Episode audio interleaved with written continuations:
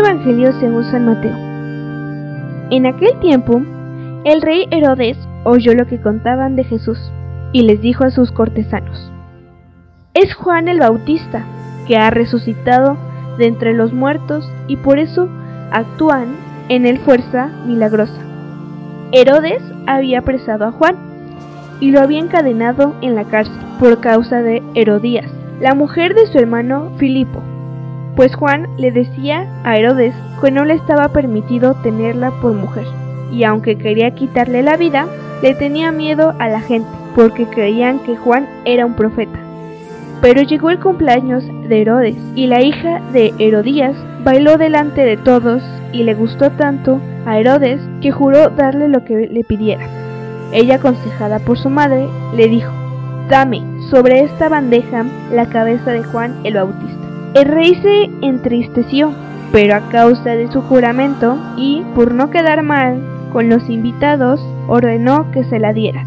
Y entonces mandó a degollar a Juan en la cárcel. Trajeron, pues, la cabeza en una bandeja. Se la entregaron a la joven y ella se la llevó a su madre. Después vinieron los discípulos de Juan, recogieron el cuerpo, lo sepultaron y luego fueron a avisarle a Jesús. Palabra de Señor.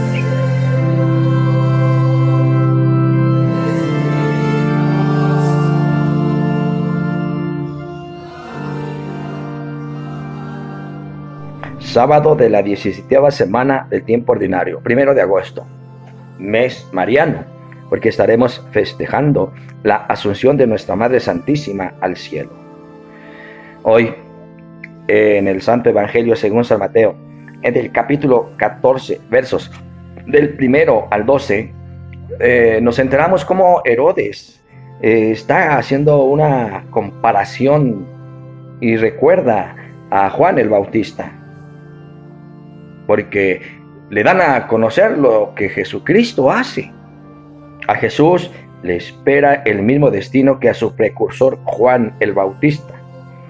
Un profeta auténtico no solo es rechazado en su tierra, como decía nuestro Señor Jesucristo ayer, sino que ese rechazo termina muchas veces con la muerte.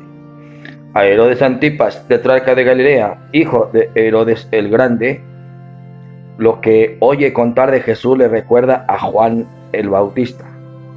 No tiene la conciencia tranquila, porque lo había hecho matar en la cárcel por instigación de Herodías.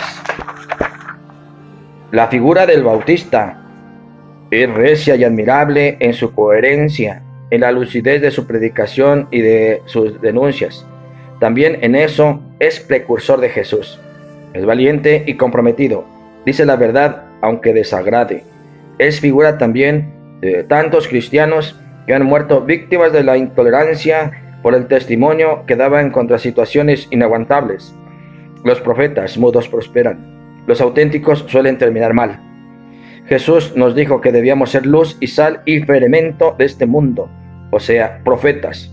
Ellos son los que interpretan y viven las realidades de este mundo desde la perspectiva de Dios.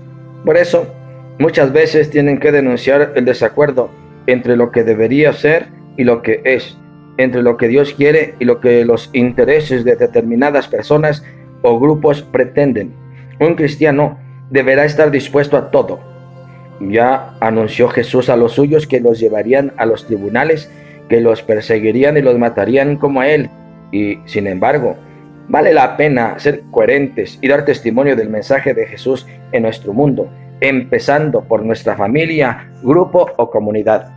Los profetas son indispensables, cuando se ausentan o son ignorados, la sociedad cae en el caos y la iglesia en el desdarío. De ahí la importancia de conservar la memoria de la actitud de Juan como un testimonio permanente, como bien lo presenta Mateo, de que la profecía es indispensable para dar a conocer el reino de Dios. El bautista no denuncia situaciones que afectan sus intereses o comportamientos obsesivos, señala actitudes que socavan la vivencia de los valores del reino. Por eso, la ilicitud del comportamiento de Herodes denunciada por Juan es a causa de su inmoralidad, pero también por las consecuencias sociopolíticas y hasta religiosas que conlleva aquel adulterio. Además, el pasaje da a conocer el resultado de toda profecía vivida con autenticidad, la persecución y la muerte. Al mismo tiempo, y quizás hasta con mayor intensidad, la actitud del bautista desenmascara la maldad de los que ostentan el poder cuando pretenden jugar a la amistad con el profeta y el mantenimiento aferrado de sus propios intereses. Por último, el relato del asesinato del profeta Juan deja al descubierto un sistema débil y malévolo, capaz de sacrificar una vida inocente, inocente y llena del Espíritu Santo. Dice Santa Teresa de Calcuta que Juan el Bautista es el ser humano que en toda la historia eh, recibió antes de nacer el Espíritu Santo, ¿sí? cuando María Santísima visita a Santa Isabel. Pues necesitamos profetas llenos del Espíritu Santo. Pidamos por todos aquellos que con autenticidad han asumido su misión profética. Asumamos nuestra responsabilidad profética que defiende valores de ideologías. Que el Bautista entregó su vida, a pesar de que estaba lleno del Espíritu Santo, como persona fue llevado a la muerte, fue decapitado pues que nosotros que también recibimos el Espíritu Santo en el bautismo, tengamos el valor, la fe y la entrega para dar testimonio de Jesucristo. Amén.